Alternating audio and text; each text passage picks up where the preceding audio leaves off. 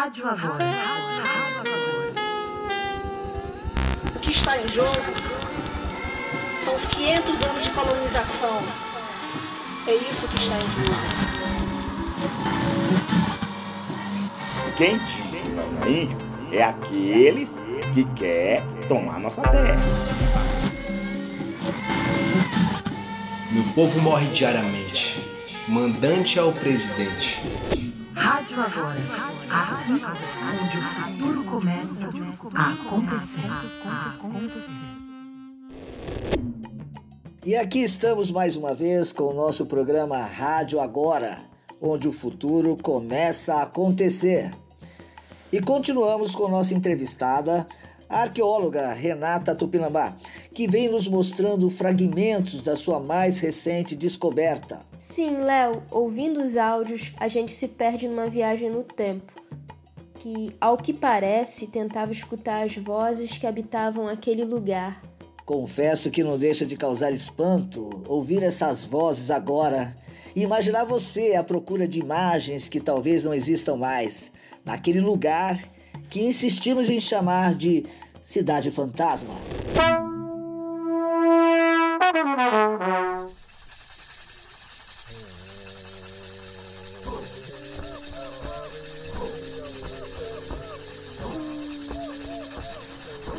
Evadir o mundo do branco até que esse mundo se torne uma cidade fantasma. Nós estávamos aqui antes do branco e certamente estaremos aqui depois dele.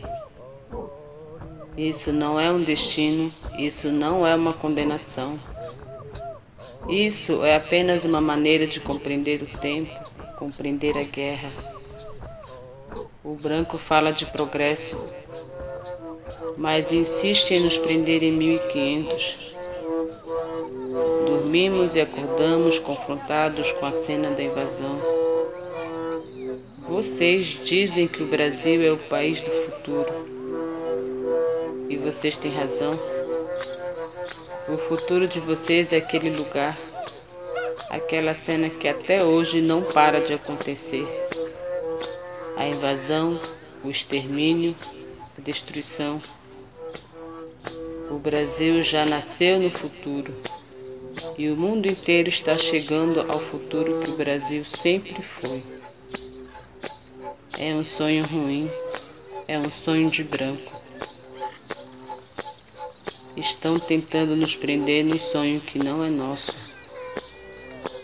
Mas para a gente, o sonho não é uma prisão de onde é preciso se libertar. O branco está sempre se perguntando como viver bem. E sabe por quê? Porque o branco vive morrendo. Mas eu te pergunto: como morrer bem? Essa é uma pergunta de quem não transforma seus mortos em fantasmas. Ancestral não é assombração. Ancestral convive. Entende isso? Você vai viajar no sonho que não é seu. Você vai ver de perto o rosto do inimigo. E desviando o olhar, você então avistará a encruzilhada onde você estará esperando você.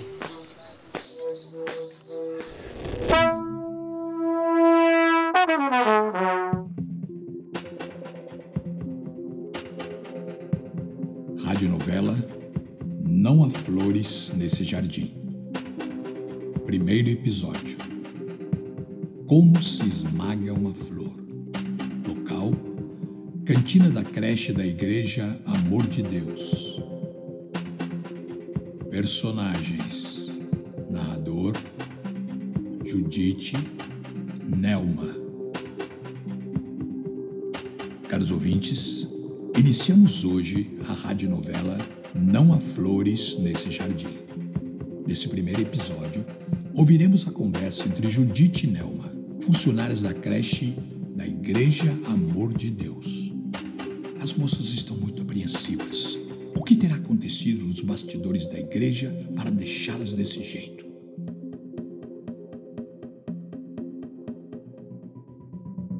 E se ela estiver falando a verdade? Ah, eu conheço pastor, criança inventa.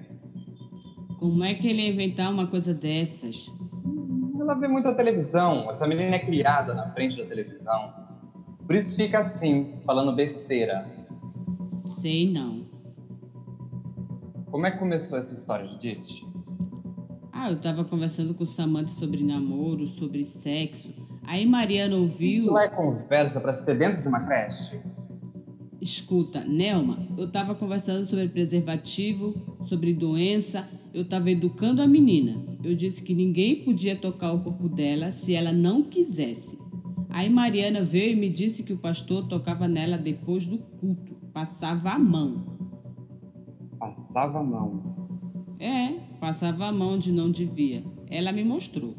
Ele fazia que a dar a bênção e escorria a mão pelo corpo dela todo.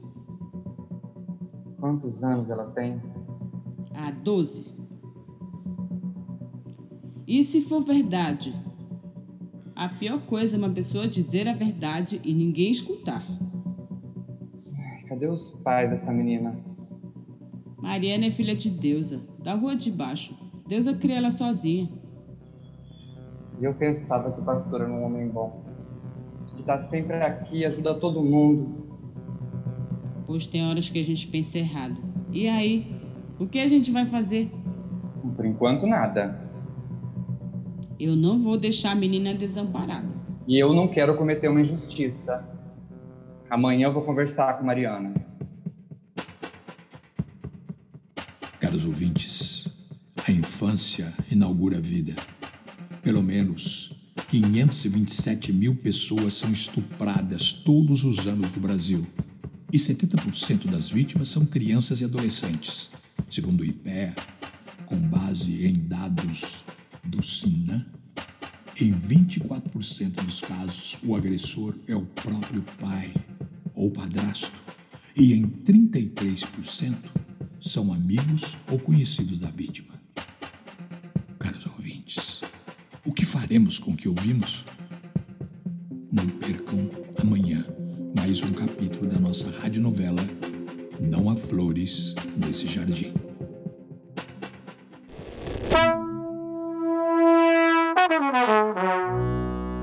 E eu creio que pelo Brasil inteiro vai levantar, ou já levantou, índios esclarecidos como, como eu, que levantará sua voz em prol da sua raça. Porque aqueles que chamam índio de subversivo, o índio não sabe disso, o índio não sabe esse termo de subversão. Isso não é nosso. Nós reclamamos a injustiça, a calúnia, a, a pobreza, a fome que a civilização nos trouxe. Eu queria que o público brasileiro sentisse e visse a situação real de uma parte do índio brasileiro, a vida do índio brasileiro, a situação deles atualmente.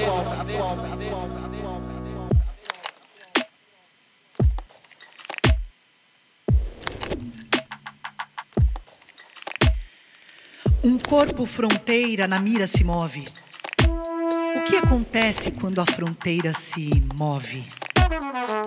As vozes que escuto desenham um mapa de um lugar sem nome antigo, de onde vem meu nome. Os raios da chuva imitam raízes, a violência do raio anuncia a vingança da terra.